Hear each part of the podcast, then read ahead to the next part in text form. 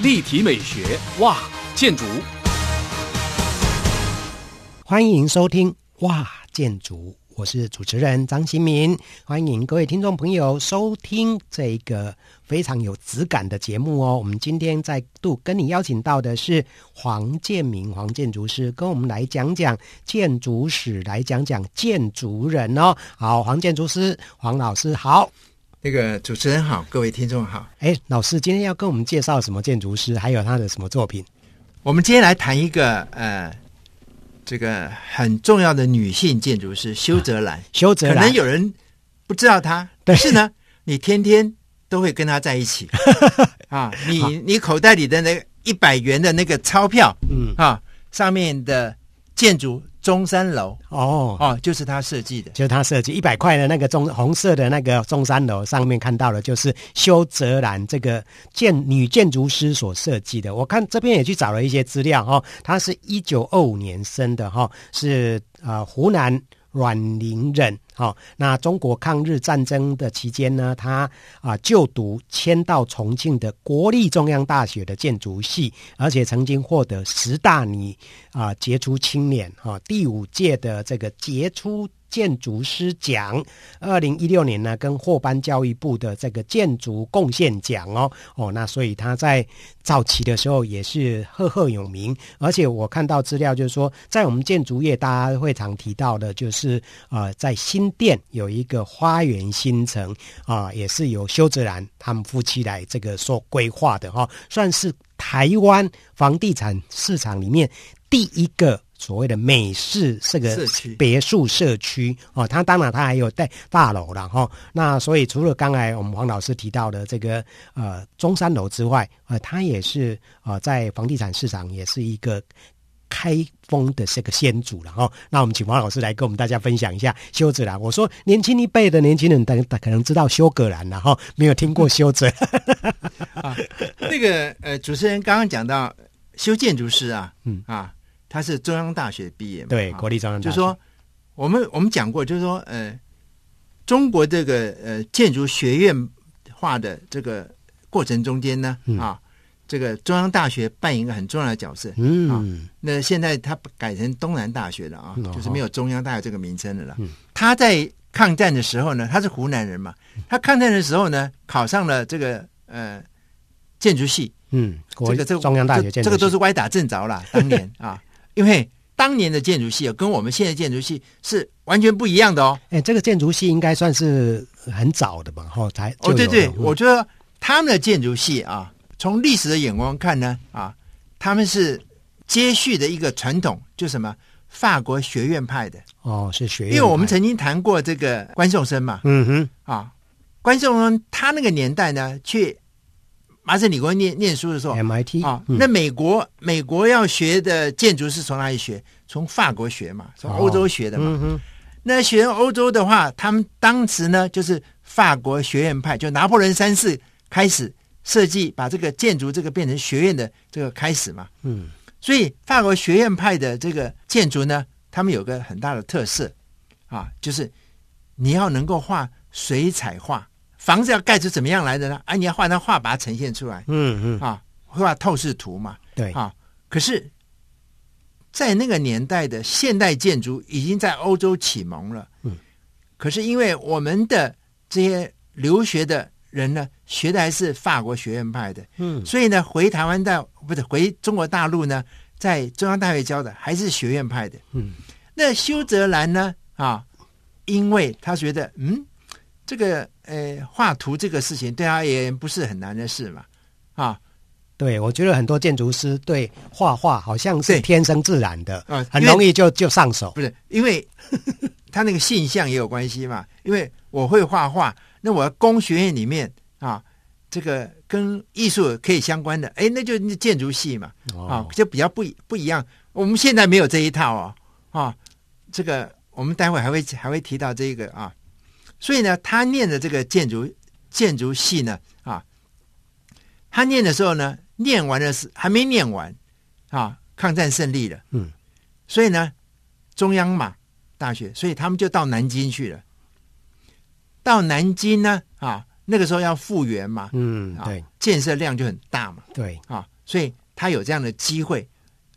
后来因为一个因缘的关系呢，他到台湾来了。嗯，啊也是因为个那个抗战败战了哦哦，哦，他还要更早，还要更早，他嗯。他那个时候哦，是他更早来，他更早来台湾哦，的是，是，嗯，所以呢，嗯，他进了铁路局，哦，对对对对对对，嗯，在他的自述里面说呢，啊，他盖铁路局盖什么？盖板桥火车站，哦。第二代的，啊，应该是第二代了。嗯嗯，第一代就是日本人盖嘛，是，第二代就是他盖嘛，哦，他盖的就很不一样，嗯。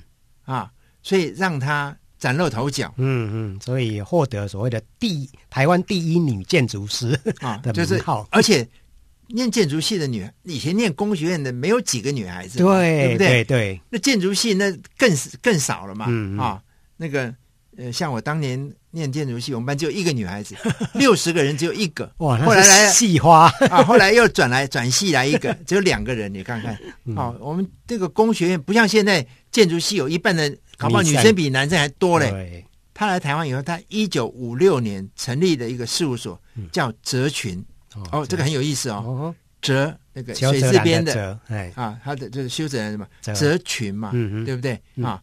所以这个其实当年这些建筑师这个取名字都很有深嗯。意义的，就不是拿他个人的名字，嗯。虽然他也是个人事务所了，对，可是那个时候没有，我们现在法规我就不知道懂了，说为什么一定要用拿你的名字？对，我我可不可以有品牌嘛？对，嗯那建筑师也是一个品牌啊，嗯，你为什么一定要用用人的名字呢？是啊、应该有选择性嘛。我们现在都是用个人，用一定要用自然人的名字啊，嗯这个这个实在很落伍了啊。对，好，他其实啊，刚刚你讲二零一六年他得那个教育部贡献奖嘛，对对不对？嗯那真是迟来的奖章啊、嗯啊！因为我们那个时候后后来不是我们要求九年义务教育吗？嗯。嗯，哎，那叫大量盖学校嘛。是，哎，他就盖了很多学校。哦，对对啊。嗯，。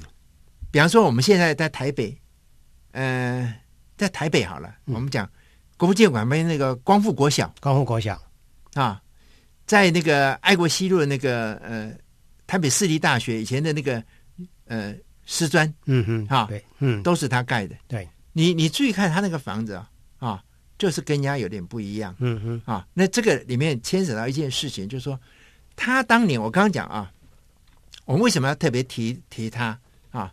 就是说我们台湾的建筑要跟现代去接轨，你怎么去挂钩？嗯，我们那时候很闭塞呢，啊，你那个杂志啊，啊，都很难，因为要买外国杂志有外汇管制嘛，嗯，对，你不可能买到嘛。嗯，然后买来了以后呢，诶，我们政府还要什么？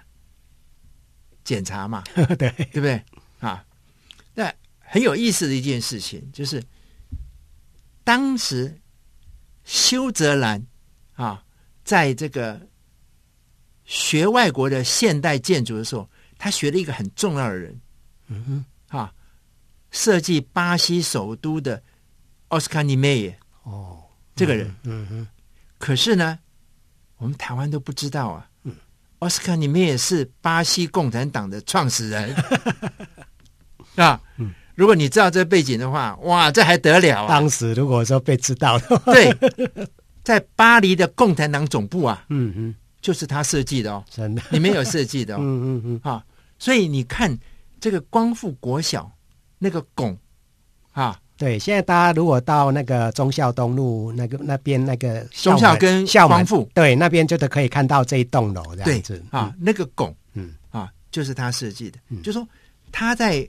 学外国人的东西的时候，你知道啊，这个我们后来讲他的花园新城，就说他扮了一个角色，就是他是一个引渡人一样的概念啊。嗯我觉得啊，嗯。就说你把外国的东西怎么样，这个嫁接到台湾的土地上面来，嗯，他扮了一个角，一个很重要的角色。是。啊，那而且这个有一件事情啊，很多人就是批评他了啊，嗯。就是我们刚刚讲那个百元大钞上那个对中山楼。中，山楼嘛，对，哎它，中山楼是什么？复古的嘛，嗯，对，它啊。是真的是很中国式的哈、哦，对。可是你注意看哦，修泽兰他一辈子盖的房子里面，复古是因为业主的要求，嗯，他是一个很好的建筑师，会满足业主的要求嘛，嗯嗯，对不对？可是如果让他有机会发挥的话，他不会盖复古的房子。是我这边讲稍微讲一下背景。一九六五年那时候，中华民国的总统是蒋介石、蒋中正嘛，哈，他为了要纪念国父孙中山的百年名旦，所以决定在阳明山兴建中山楼。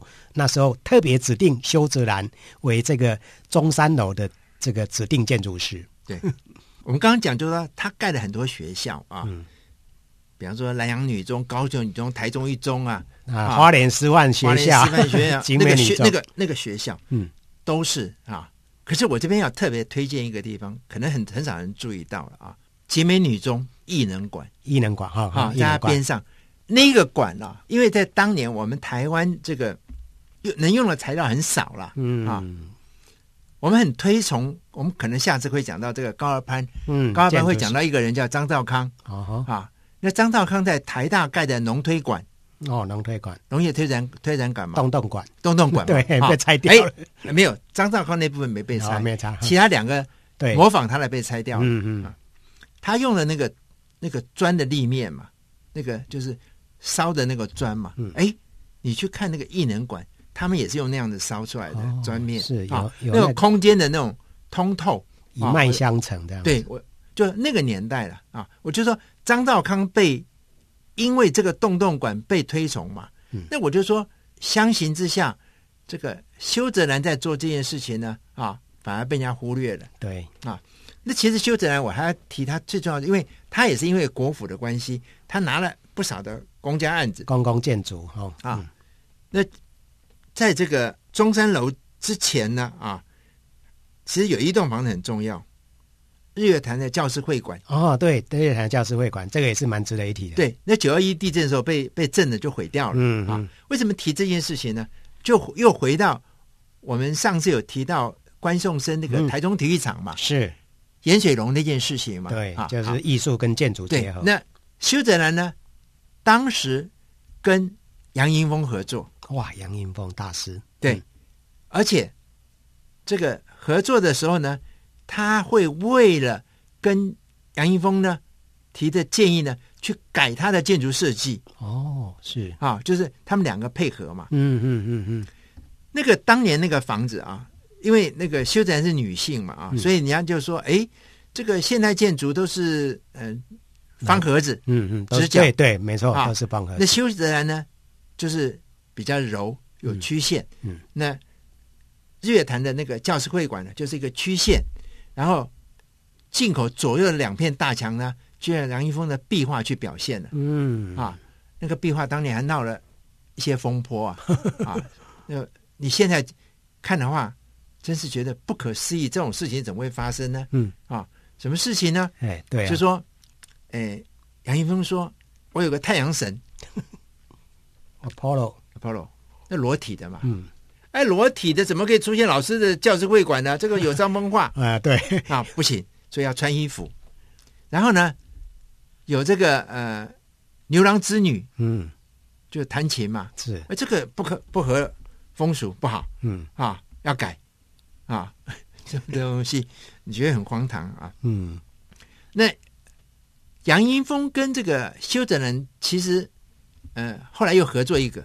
台中的教师会馆哦，对，这个还在，还在啊、哦，嗯。可是他们这合作，呃，跟以前就跟第一次合作不太一样。嗯哼，第一次合作，我觉得是真的是这个建筑壁画啊。嗯，哎，你如果真的你注意看啊，我们大概在六零年代，你这你现在东华南路的巷子里面啊，你去看那个以前盖的公寓，嗯，啊，立面呢、啊、都会有抽象的一些图图形在。哦，真的。啊，嗯嗯，就是大概六零年代末七零年代初的，嗯，早期的公寓了啊，巷子里面不太容易找，可是会有了啊。对，注意的话可以找得到。嗯，我我举这例子说，那个时候的受现代建筑影响啊啊，我们不会有装饰嘛，嗯，可是呢，他会做一些这样的抽象的东西放在上面，嗯，的这样子这这种的装饰了，嗯啊，那呃，日月潭教师会馆呢是一个很好的。建筑跟艺术结合的案例。那到了台中教师会馆呢，他们有另外一种做法了，就是哎，这个就像就像现在啊，就是我在这个环境里面呢，会放雕塑，嗯，哦，就是那个雕塑艺术就这个建就就出来了哈。啊、呃，对，嗯、就是说杨英风跟这个呃修泽兰有这样一个合作的关系在，嗯啊。刚主持人讲到这个呃修泽兰的那个花园新城嘛，嗯嗯，花园新城是一九六八年开始盖的啦，是。那个时候，呃，根据修泽兰自己的说法，就是说他盖完这个中山楼嘛，啊，他就去环游世界一周，啊，他到了香港，嗯，看到香港山坡地上盖这么多房子，嗯，又受到这个呃二十世纪初的所谓的英国花园新城的这个概念啊，嗯，就是我们在都市中的发展啊，以前就是集中在都市里嘛，对，那我可不可以把住的人放在郊区去，嗯，让他们住在像花园里面一样，嗯。的概念，英国人的，所以说叫取花园，对，叫花园新城嘛，嗯，是 Garden City 的概念，对，Garden City 啊，嗯，那在当年这个我们还在住范楚的年代啊，嗯。啊，这个修泽人他把这个观念引进了啊，而且很认真的去开发这一个花园新城，嗯。啊，其实他当时。他有两个事业，嗯，一个就是他的建筑师事务所嘛，嗯，对，另外一个就是他的新城实业公司，哦、就是花园新城嘛，城。叫新城实业。嗯、他做两件事情，可是呢，因为他当年去买那个山坡地嘛，那个很便宜嘛，对，那很远啊，在乌来啊，对啊，在那个山里面嘛，对，啊、哦，他的概念就我们到那个外面去住了嘛，嗯，啊，可是呢，我们发生一件事情，法规开始改了，对，林肯大郡。嗯，哦，林肯大郡更更后面的，他应该是那时候是对。那个水源的关系啊，不是，他是林肯大郡那个房子从山坡上面滑下来，嗯嗯，所以呢，我们就规定这个山坡的斜度多少以上的呢，不能开发，是对，好，然后呢，还有就是它本来是非都市计划区嘛，嗯，对，啊，所以那个地没有限制使用嘛，嗯嗯，那哎，他一画，哇。后来把它划成都市计划区啊，那个很多的地方地就不能用了，开发了，不能开发了嘛。嗯。啊，所以相对它那个建设成本很高很高嘛。嗯。啊，所以它就变成负债。嗯啊，后来有人说他因为负债，他就哎离开台湾。嗯啊，他最后反正呃，因为他儿子在香港上班的，应该是、嗯、他最后是在深圳。住在深圳的啊，在二零一一六年过世的。嗯嗯嗯嗯。那呃，他其实在他生前他是很显赫的，因为第一他的身份不一样，嗯啊，他又是女性嘛，对啊。第二，她其实做了一些这个还蛮有影响力的房子，嗯啊。那有一栋房子被拆掉了，嗯啊，很多人喜欢提的。只能从这个书上去找了。明道的这个教堂哦，明道的教堂，哦、明道中学的，明道中学的。嗯嗯。那其实是修泽兰呢，他其实盖过好几个教堂了。比方说，在花园新城也有教堂。嗯，对，有。嗯啊，可是明道那个教堂呢，是比较有名的，有点像博壳式的建筑，就有点像东海大学的鲁斯教堂了。嗯嗯。可是我觉得那个两个。差别很大的，嗯啊，可是很多人对他那些被拆掉的房子，已经不存在房子，很推崇了啊。对啊，所以这个是修泽兰哈，他的一些生平，还有他的一些作品，让我们的听众朋友也可以去细细品味，或是你有兴趣的话，也可以去找一些资料来自己看一看哦。好，那今天非常谢谢黄建敏黄建筑师跟我们分享的修泽兰哦，这个建筑师的一个生平，谢谢。